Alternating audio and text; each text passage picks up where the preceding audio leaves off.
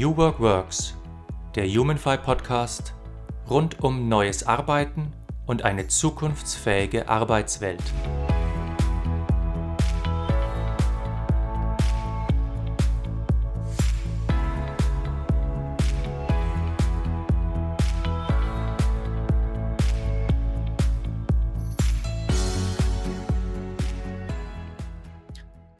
Und herzlich willkommen zu einer neuen Folge von New Work Works, dem HumanFi Podcast. Ich bin Markus Feld und mein heutiger Gast ist Klaus Eidenschink. Klaus, herzlich willkommen. Hallo, guten Morgen, Markus. Äh, Klaus, für unsere Hörer äh, und auch für mich, stell dich doch kurz vor. Wer bist du und was magst du? Also, ähm, Wer ich bin, das lässt sich ja immer ganz schwer sagen. Was ich mache, ist einfacher. Also was ich mache, ist, ich ähm, äh, leite zusammen mit einer Kollegin ein großes Ausbildungsinstitut für Coaching und Organisationsberatung, Konfliktmoderation hier in München. Bin auch als und übe das selber aus in so einer kleinen Beratungsboutique äh, zusammen mit ein paar Kollegen, wo wir sehr ausgewählte Austrä Aufträge wie Organisations Beratung, äh, Konfliktmoderationen zwischen Aufsichtsrat und Vorständen oder dergleichen ähm, machen und viel Coaching. Und nebenbei mache ich mir viel Gedanken. Das eint uns ja, glaube ich, uns beide, dass wir nicht nur gerne das tun, was wir tun, sondern auch gerne nachdenken über das, was wir tun. Und Richtig. dafür nehme ich mir denn auch sehr viel Zeit und nebenbei bin ich in einem kleinen Umfang, seit 40 Jahren mache ich das so ähm, äh, zunehmend ein bisschen weniger, mittlerweile fast wieder ein bisschen mehr, bin ich auch psychotherapeutisch tätig. Mhm. Klaus, ich habe mich heute sehr auf die Folge gefreut, denn äh, es ist für mich persönlich heute so eine Art äh, Spezialfolge. Ich habe ja oft ähm, Unternehmensvertreter äh, zu Gast im Podcast und ähm, heute habe ich dich als Experte für Veränderung an sich der sich selber sehr stark nicht nur praktisch, sondern auch theoretisch mit dem Thema auseinandersetzt. Und ich habe dich ja angesprochen, ähm, weil du vor einiger Zeit einen äh, Artikel geschrieben hast, ähm, hat so ungefähr hat New, New Work auch unerwünschte äh, Nebenwirkungen. Ne? Also hast du ein bisschen so betrachtet, ähm, was bei New Work passiert, was du dir wünschen würdest aus deiner ganz persönlichen Sicht. Und in diesem Artikel hast du einen schönen Satz gesagt, und zwar, wer sich selbst mit dem Guten gleichsetzt, wird blind für die eigenen Schatten. Wer sich selbst mit dem Guten gleichsetzt, wird blind für die eigenen Schatten. Mich würde mal interessieren, was meinst du mit diesem Satz und was meinst du mit diesem Satz vielleicht in Bezug auch zu New Work? Ah, das ist eine schöne Eingangsfrage, Markus, weil sie wirklich was sehr Grundlegendes berührt, ähm, was mich jetzt lange vor New Work äh, und selbst lange vor meinen äh, Tätigkeiten in Organisationen schon beschäftigt hat. Und ähm, das ist einfach die Frage, äh, macht das Sinn, sich mit ähm, äh, mit dem Guten zu identifizieren. Der Luhmann hat es mal so gesagt, ähm, äh, dass es sich ihm nicht erschließt, wie man den Unterschied zwischen Gut und Böse machen kann und dann gewissermaßen auf die Seite des Guten äh, sich pos äh, äh, positionieren. Ähm, einer meiner philosophischen Lehrer hat gesagt, der Georg Picht, dass äh, nirgendwo so sehr ist das Hort des Bösen wie im Guten, in der Moral, ähm, und wenn man äh, jetzt muss, man muss keine Historiker sein, um äh, festzustellen, dass das Schlimmste auf der Welt immer im Namen des Guten passiert ist. Ob jetzt mhm. Hexenverbrennungen oder Kreuzzüge. Ja, die katholische Kirche ist ja da äh, ein Hort von Beispielen dafür. Und das spannt einfach eine Paradoxie auf meines Erachtens, dass viel Veränderung dadurch stimuliert wird, dass man sagt, es, es ist was besser oder das Alte ist falsch ähm, äh, und, und das Neue ist das Richtige. Äh, das braucht es gewissermaßen, äh, glaube ich, für viele Menschen als Motivation, um etwas zu verändern. Und das finde ich auch sehr verständlich.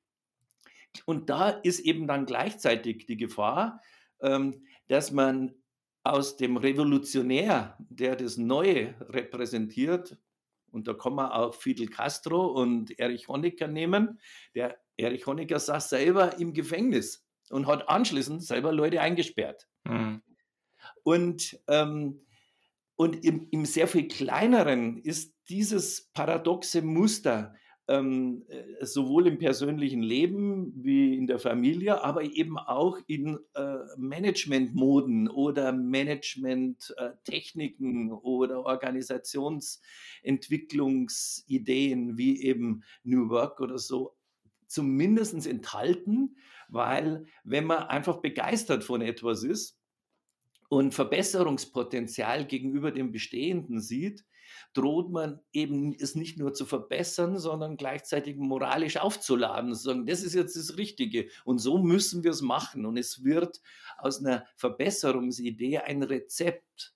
One size fits all. Mhm. Ähm, und, ähm, und es gibt dann eben Evangelisti, ähm, und äh, äh, es gibt ein Missionartum, das entsteht. Und ähm, das ähm, habe ich mir einfach ähm, äh, gedacht, äh, ist mal wichtig. Zu, ich komme zu meinem New Work-Artikel.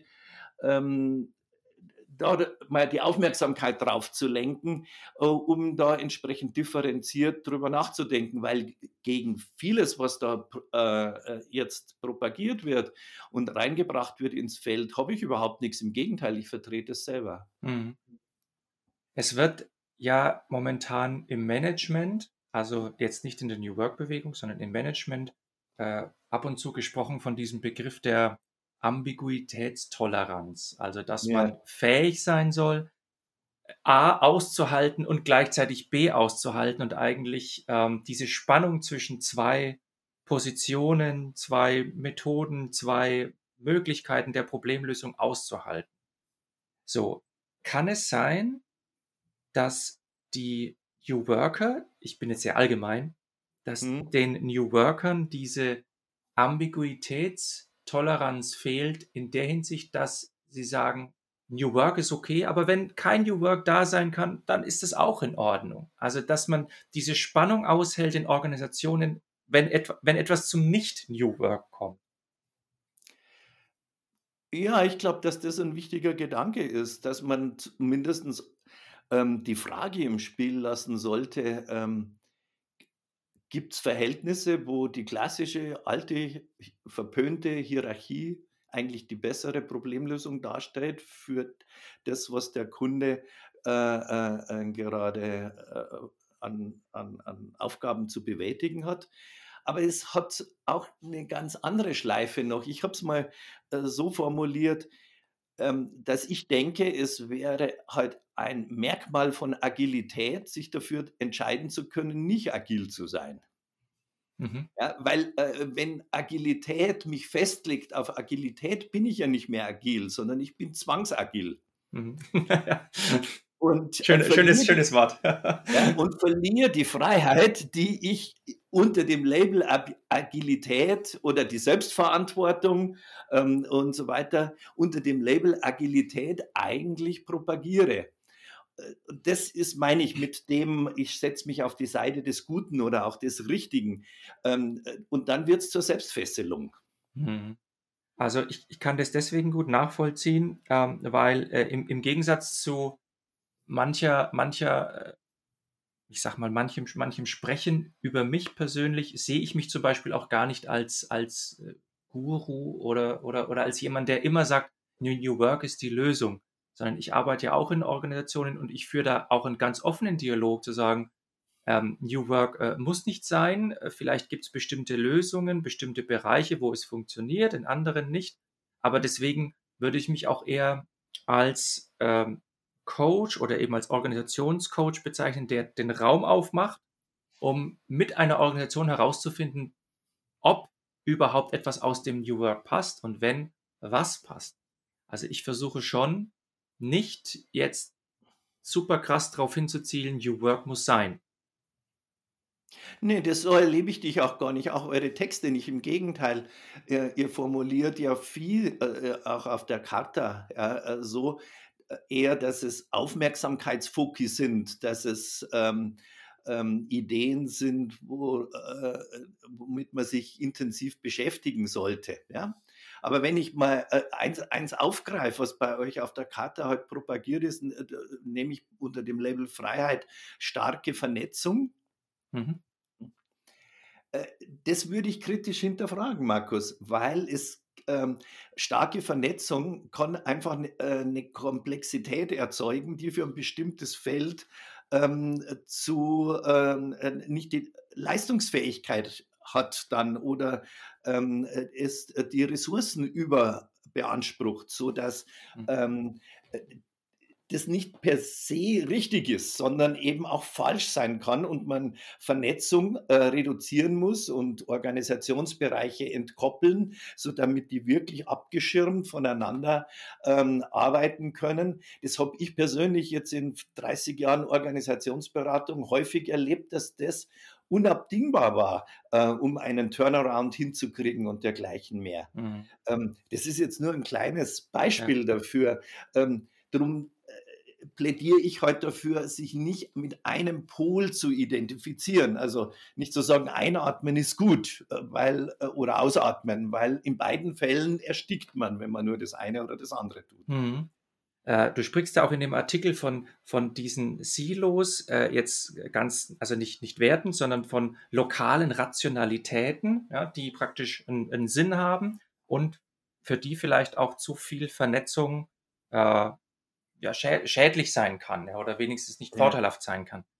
Mein Gedanke dazu war, dass sich äh, beides nicht ausschließen muss, dass eine, dass zum Beispiel eine lokale Rationalität oder, oder ein Silo in Anführungszeichen ja trotzdem eine starke interne Bindungsfähigkeit haben kann, eine starke Identität und genau deswegen es auch aushält, äh, sich, sich zu vernetzen. Äh, weißt du, was ich meine? Ja, äh, ich, da bin ich vollkommen bei dir. Ähm, eben, weil auf der anderen Seite vom, äh, vom Pferd gefallen ist auch nicht geritten. Ähm, und äh, nun, äh, die Silos, also ich könnte ja mindestens so viele Beispiele nennen dafür, dass Silos entsetzliche Auswirkungen haben für die Leistungsfähigkeit einer Organisation, weil eben die Identifikation mit dem Ganzen dann nicht fehlt. Wie viele Vorstände habe ich beraten, wo die Vorstandssitzung nur das Battlefield ist für die Interessen der Bereichsvorstände? Mhm. Und dadurch das Gesamtgremium, Vorstand, äh, nicht mehr das Vertreter des Gesamtsystems Organisation, also des Gesamtunternehmens ist, sondern dort einfach nur Schlachten geschlagen werden oder Positionskämpfe, um sich für, den, äh, für die nächste Auswahl des Vorstandsvorsitzenden zu positionieren oder dergleichen mhm. mehr. Ähm, das ist natürlich dysfunktional in ganz vielen Fällen. Ähm, und die Kunst ist gewissermaßen, weil egal, ob man, jetzt bleibe ich mal bei meiner Metapher, äh, beim Ein- oder Ausatmen sich entscheidet oder bei starker, also, äh, starker Verkopplung oder starker Entkoppelung, ähm, äh, ist ja gewissermaßen die andere Alternative als Potentialität, als prinzipiell auch wählbar im Spiel zu halten. Richtig, ja, ja. Und das geht mir dann oft verloren. Also das ist wie eigentlich im Prinzip das alte demokratische Prinzip. Ähm, die Opposition muss wählbar sein, sonst gibt es keine äh, ähm, äh, Demokratie mehr. Ähm, in dem Moment, wo man sich so äh, das Abitur abspricht, wie das in Teilen jetzt in Amerika stattfand oder stattfindet, oder wenn eben dann die Opposition ausgeschalten wird, wie in manchen europäischen Ländern das immer mehr passiert, sozusagen, dass also dann, ähm, dann ist es keine Demokratie mehr, weil suggeriert wird, wenn man die Opposition wählt, dann fährt das Land in den Abgrund. Hm. Und dieses im Spiel halten verworfener Alternativen, die per se sinnvoll sind, das ist etwas, was meines Erachtens der ganzen New Work-Bewegung unheimlich gut zu Gesicht stände. Hm. Ein Gedanke, äh, wenn wir jetzt, also stimme ich mit dir überein, ähm, aber wenn wir jetzt die New Worker mal beiseite lassen und nur auf die Organisation schauen und wir sagen, angenommen, die, die New Worker wären dazu fähig und die würden mit den Organisationen entsprechend arbeiten. Das ist ja auch eine, ein wahnsinniger Anspruch an die Organisation, das so zu können. Äh, äh, äh wie, wie, erlebst du das in deiner Praxis? Äh, sind, sind die Organisationen fähig, auf diesem hohen Niveau zu fliegen? Zu sagen, äh, ich mache jetzt Variante A, ich habe Variante B im Hinterkopf, ich nutze sie nicht, aber ich halte es mir so warm, ich bin da so fit, dass ich sie einsetzen könnte. Ja. Ne, nein, wie immer sozusagen gibt es da viele, die, äh, die zu so einer Form, jetzt, zu so einer Komplexitätskompetenz, nenne ich das jetzt mal so, ähm, äh, tatsächlich noch nicht fähig sind. Da braucht es eine Ausbildung, da bräuchte es ein Bildungssystem auch dafür.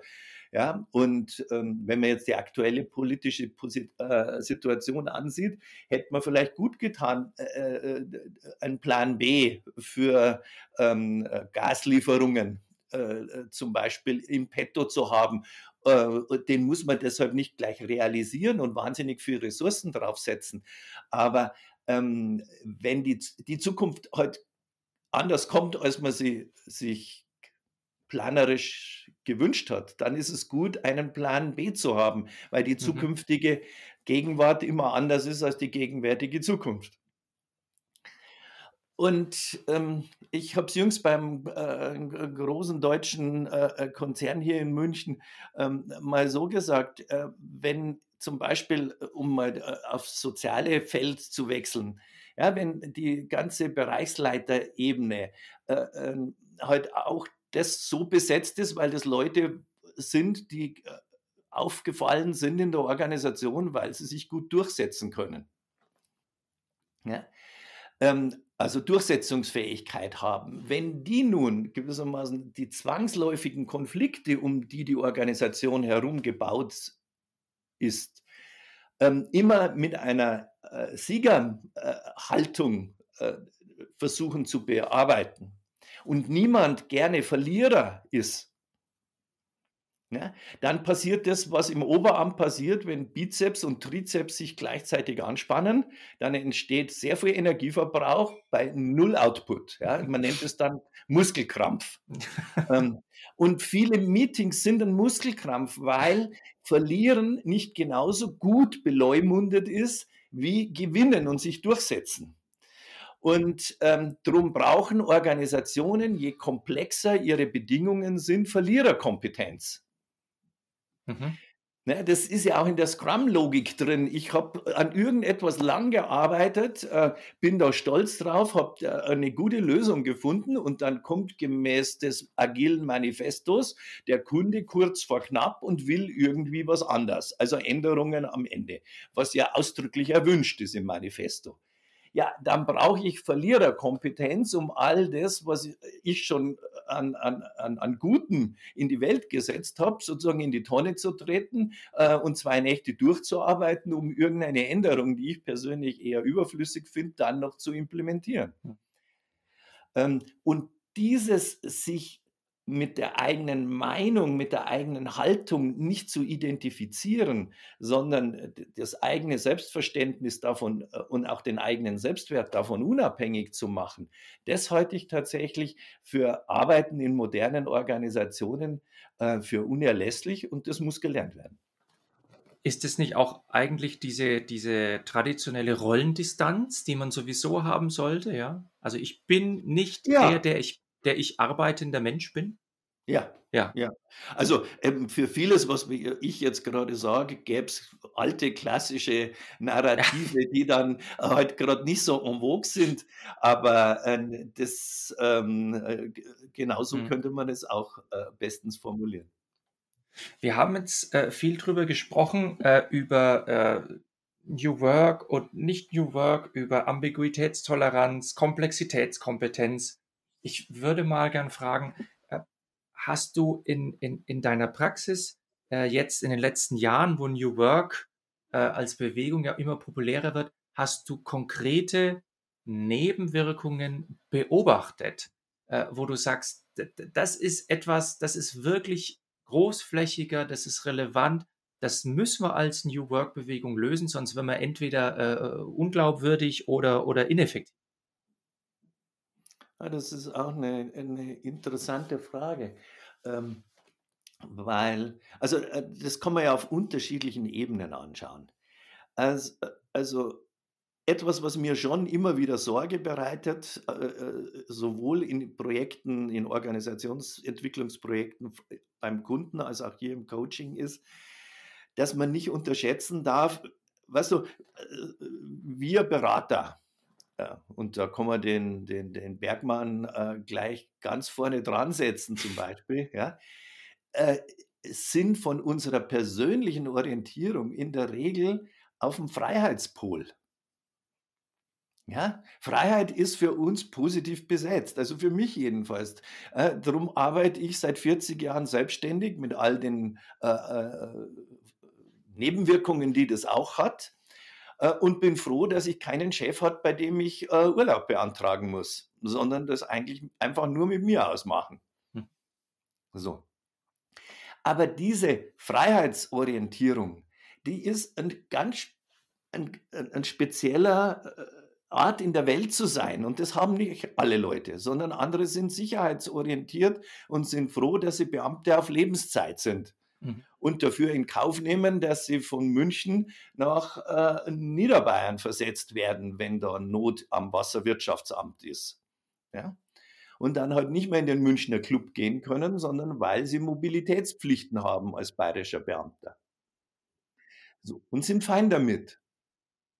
Und in Organisationen gibt es halt auch viele Menschen, für die Freiheit eher beängstigend ist oder das, was ihr dann Selbstverantwortung nennt, so als ob das per se äh, der Wunsch jedes Menschen ist, wenn er in der Früh aus dem Bett krabbelt, ähm, für alles selber die Verantwortung zu haben, nur Gestaltungsspielräume zu sehen, nur offene Felder, nur innovativ, nur kreativ, nur out of the box. Es gibt einfach Menschen, die gerne äh, Formulare bearbeiten, Bauanträge äh, äh, äh, genehmigen, genau sind, äh, in Gerichtsverfahren Akten studieren und so weiter und so fort und nicht jeden Tag Design Thinkings Prozesse machen wollen. Also ums, ich polemisiere jetzt ein bisschen, ähm, um es zuzuspitzen. Und diese Wertschätzung für Menschen, die anders sind als üblicherweise Berater, geht halt dadurch, dass Berater mit Konzepten, die sie geil finden, ne, die gehen sie in die Organisationen und, äh, und hängen all die Menschen ab, die aus ganz anderen Gründen Organisationsmitglieder geworden sind. Und das ist wirklich eine Form von, also manchmal erlebe ich es fast als Arroganz, ja, wo eben dann ein bestimmtes Menschenbild, eigentlich äh, sozusagen projiziert man sein eigenes Selbstverständnis als Menschenbild nach außen, heilig gesprochen wird, nach dem Motto, wenn du ein moderner Mensch bist, dann bist du äh, äh, flexibel, Senet, ja, der flexible Mensch und äh, hast Individualitätspflichten, dann sind wir ähm, äh, bei einem anderen Narrativ, ja, also diese Zwangsindividualität, so als ob Zugehörigkeit nicht genauso ähm, ein, ein, ein gutes Konzept sein könnte im Leben. Also an der Stelle bin ich eigentlich am meisten ähm, in, in, in Sorge. Hm. Was, was mir da jetzt noch, noch, noch fehlt bei, bei dem Gedanken, ist die Rolle der Unternehmensleitung.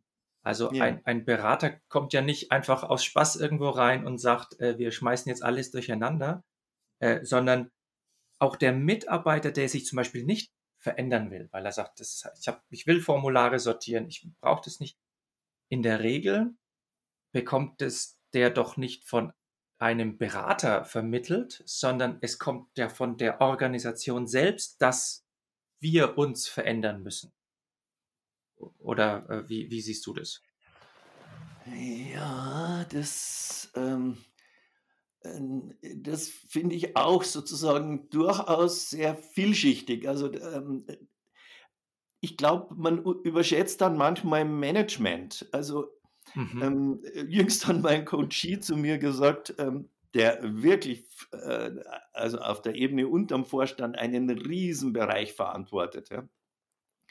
Ähm, Und äh, der, der, hat zu mir gesagt, also äh, äh, wenn ich nicht irgendwann angefangen hätte, jetzt, ähm, äh, also das ist ein ITler, ähm, äh, angefangen hätte, also in Scrum-Logik und Agile und so weiter zu arbeiten, dann hätte man mir das Abitur abgesprochen.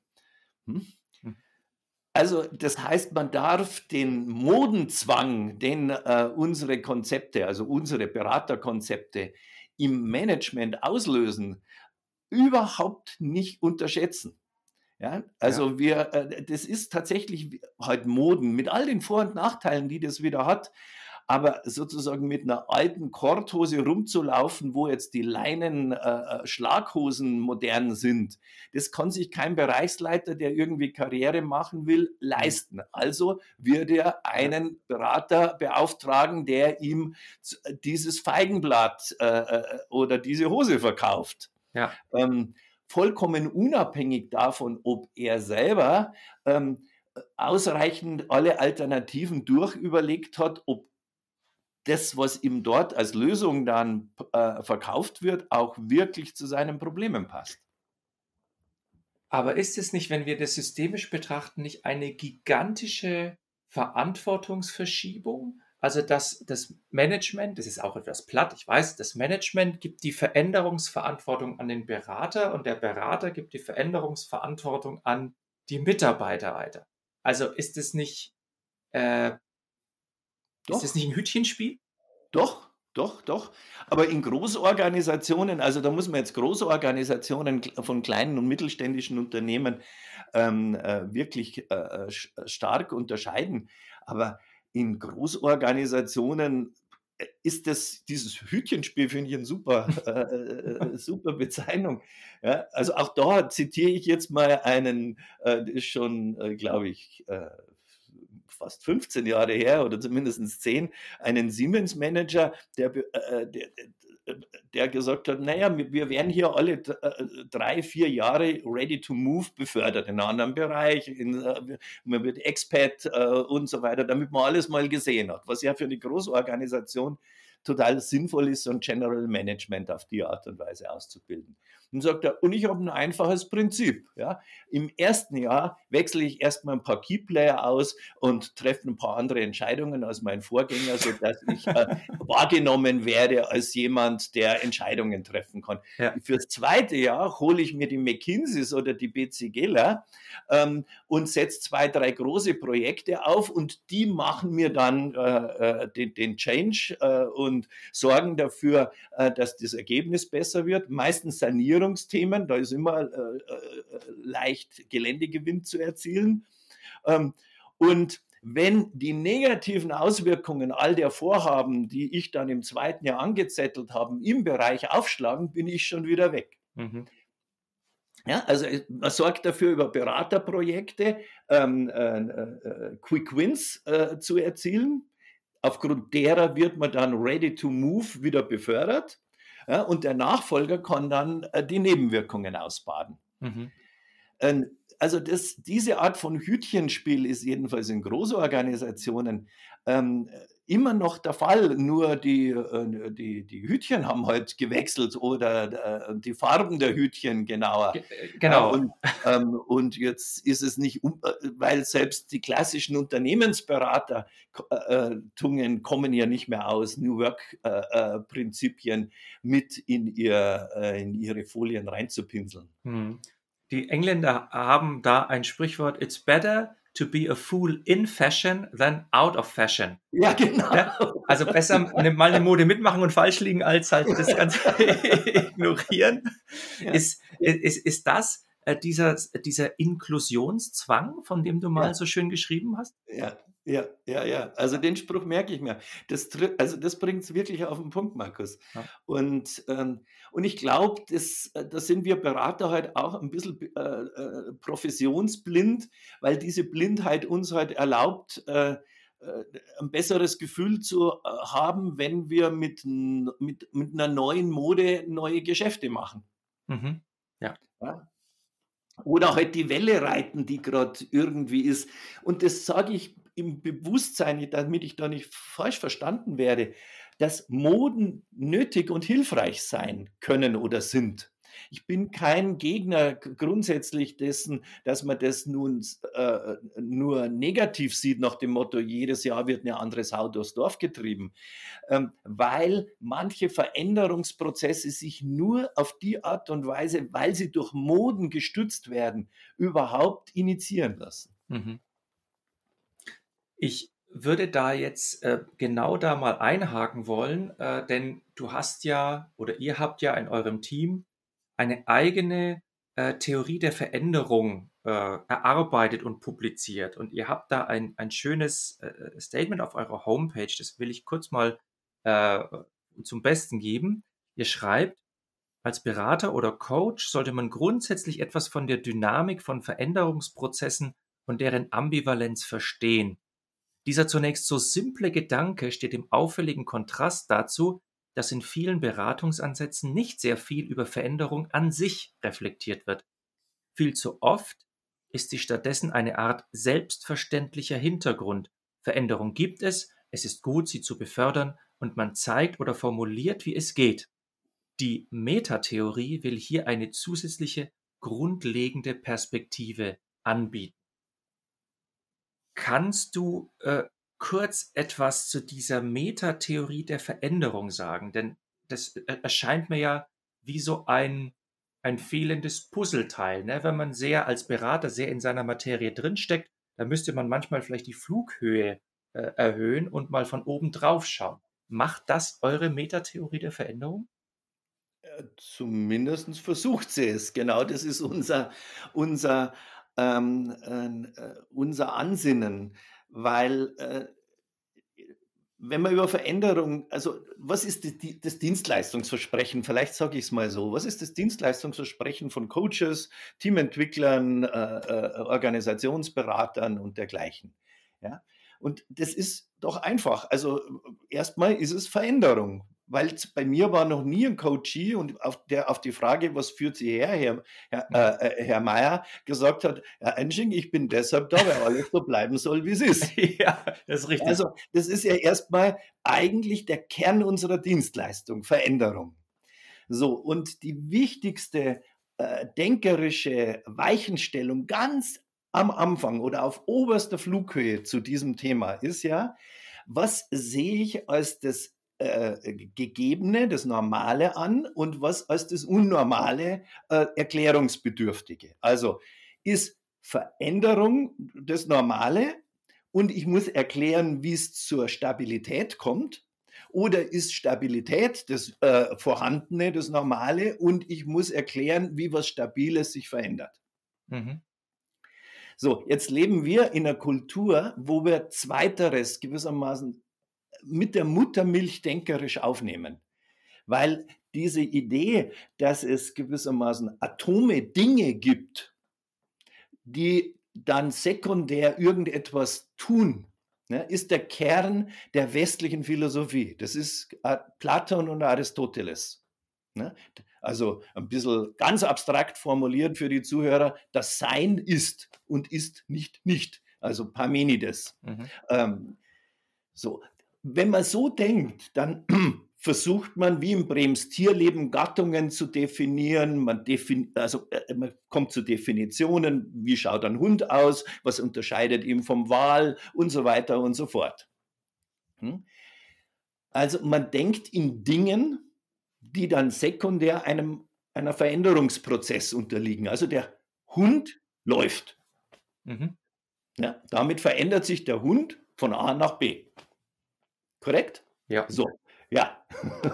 Jetzt, ähm, wenn ein, äh, ein, ein Hebräer äh, auf den laufenden Hund schauen würde, der könnte das in seiner Sprache überhaupt nicht so formulieren. Mhm. Sondern wenn man das äh, im Hebräischen äh, formuliert und es dann ein bisschen holprig ins Deutsche übersetzt, dann würde ein Hebräer sagen, schau, da draußen hundet das Laufen. Mhm. Das heißt, rein auf einer sprachlichen Ebene könnte man den Fokus auf den Prozess legen, das Laufen.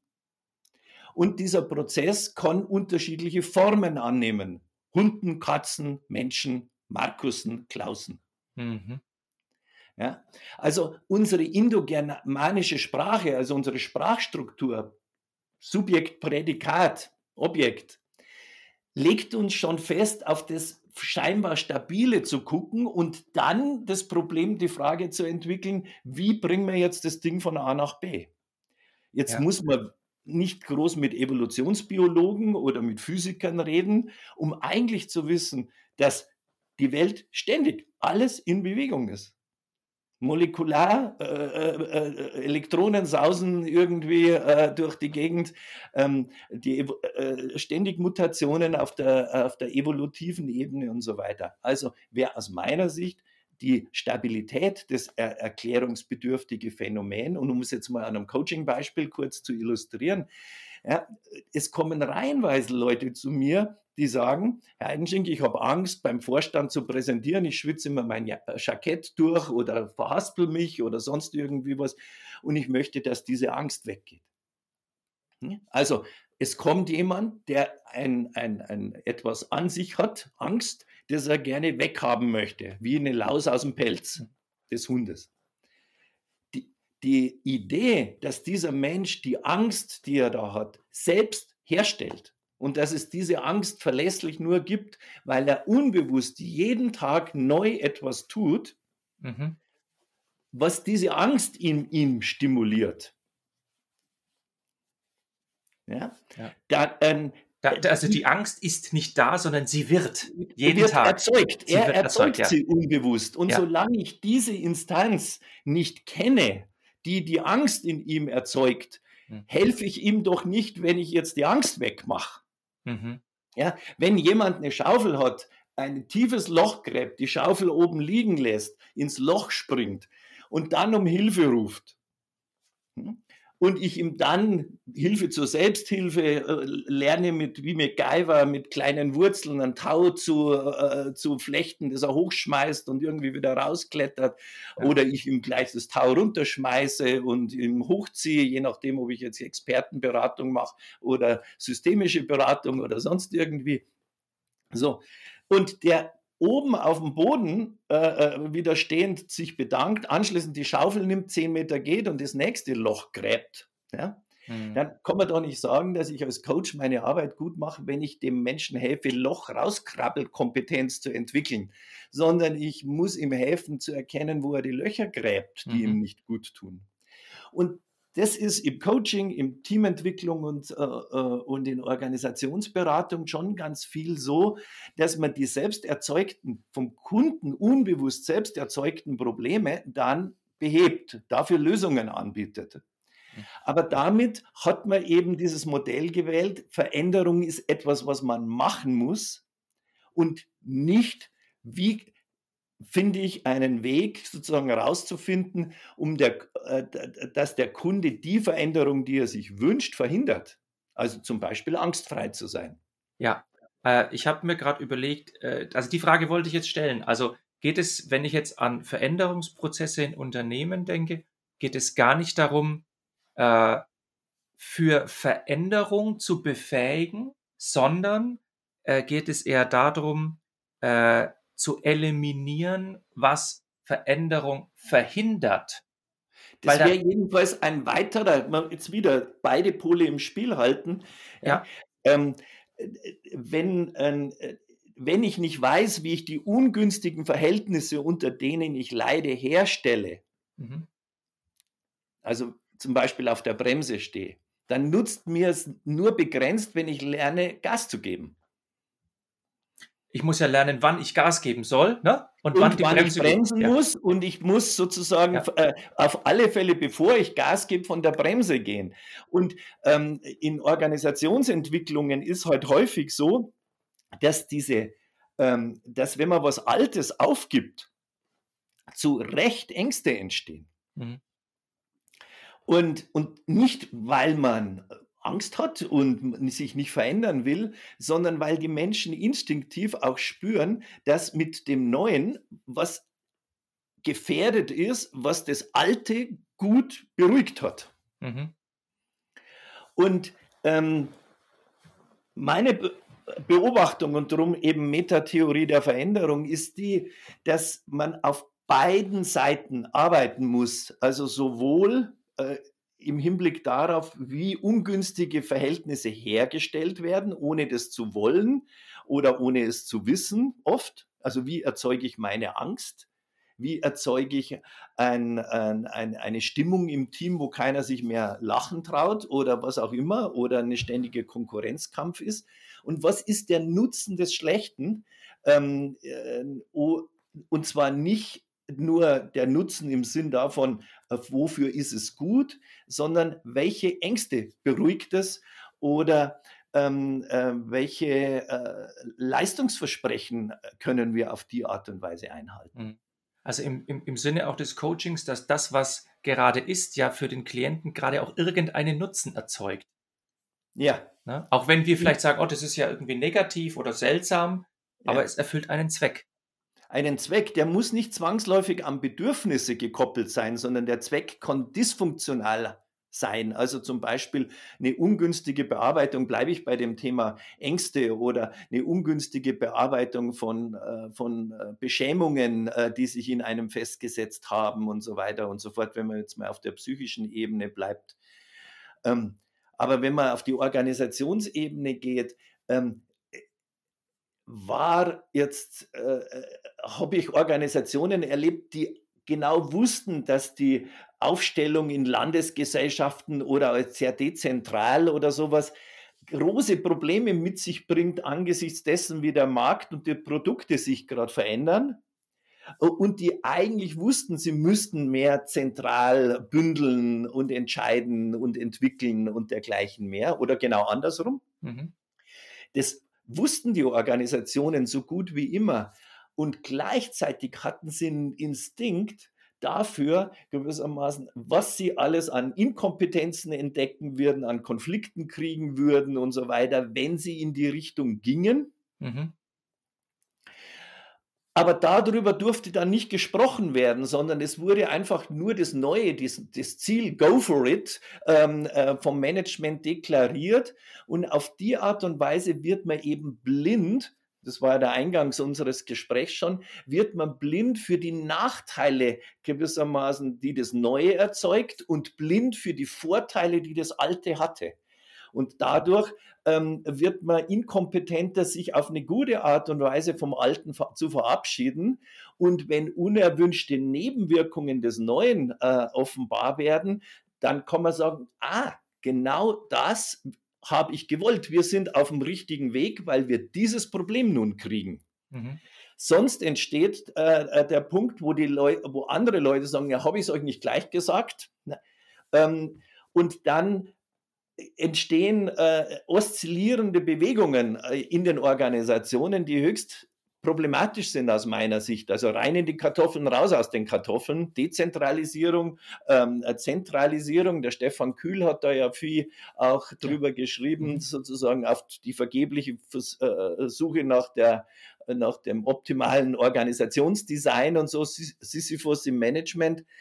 Und diesen Gedanken, dass es wichtig ist, ähm, äh, polare Alternativen sowohl in der Psyche wie im Team, wie in Organisationsdynamiken und auch in Konfliktdynamiken, wo ich mich ja gerade viel damit beschäftige, ähm, im Spiel zu halten, dass es eben nicht sinnvoll ist, nur für gewaltfreie Kommunikation zu sein, sondern dass es manchmal eine Feindorientierung braucht und nicht eine Dialogorientierung. Mhm um bestimmte Verhältnisse zu beenden äh, oder äh, also ungünstige Symbiosen oder sonst irgendwie was. Mhm.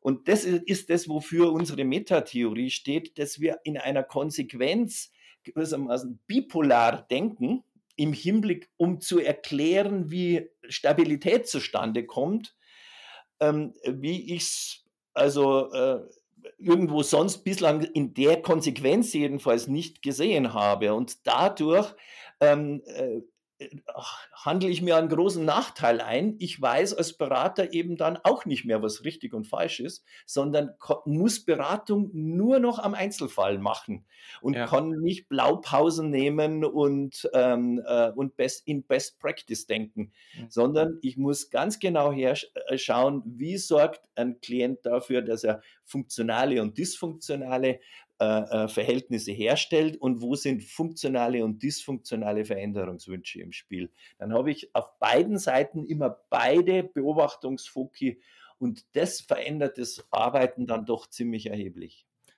Äh, da brauchst du aber für diese Art von Arbeit schon ziemlich reflektierte Kunden. Also, weil wir kennen das Problem, wir bieten jetzt Ja. auch keine eine Lösung an, sondern Ja. gehen eben äh, in, in, in Sparring, weil wir sagen, es gibt keine Benchmarks, es gibt keine One-Size-Fits-All.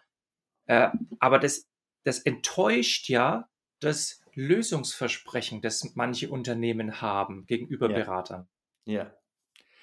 Ich bin ich dir total dankbar, dass du das jetzt auch sozusagen als den zentralen äh, Faktor dann ansiehst. Darum würde ich auch sagen, dass das die Kompetenz ist, die man als Berater am allermeisten braucht.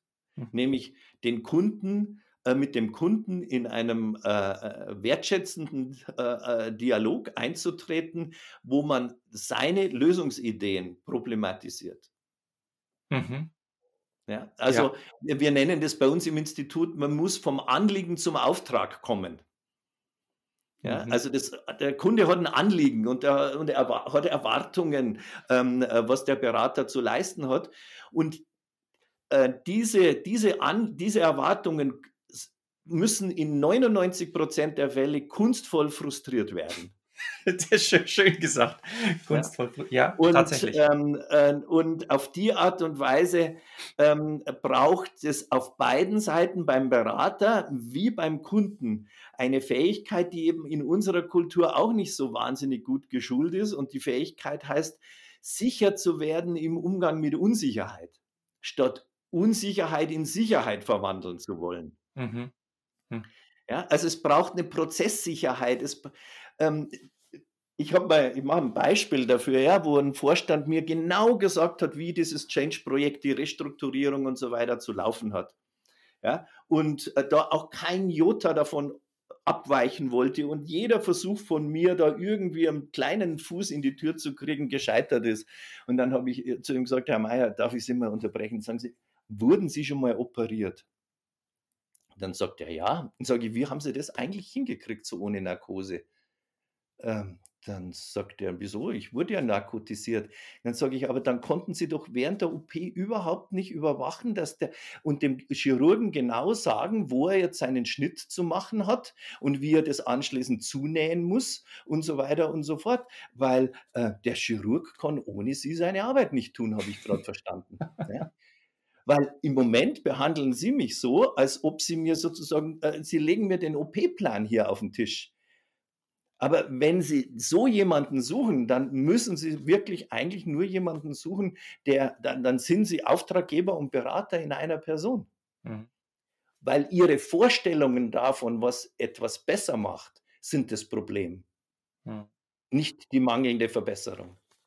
Vielleicht, vielleicht noch so eine, eine Frage äh, zum Ausblick. Wie, wie siehst du die Veränderungskompetenz in Unternehmen? Nimmt die generell zu?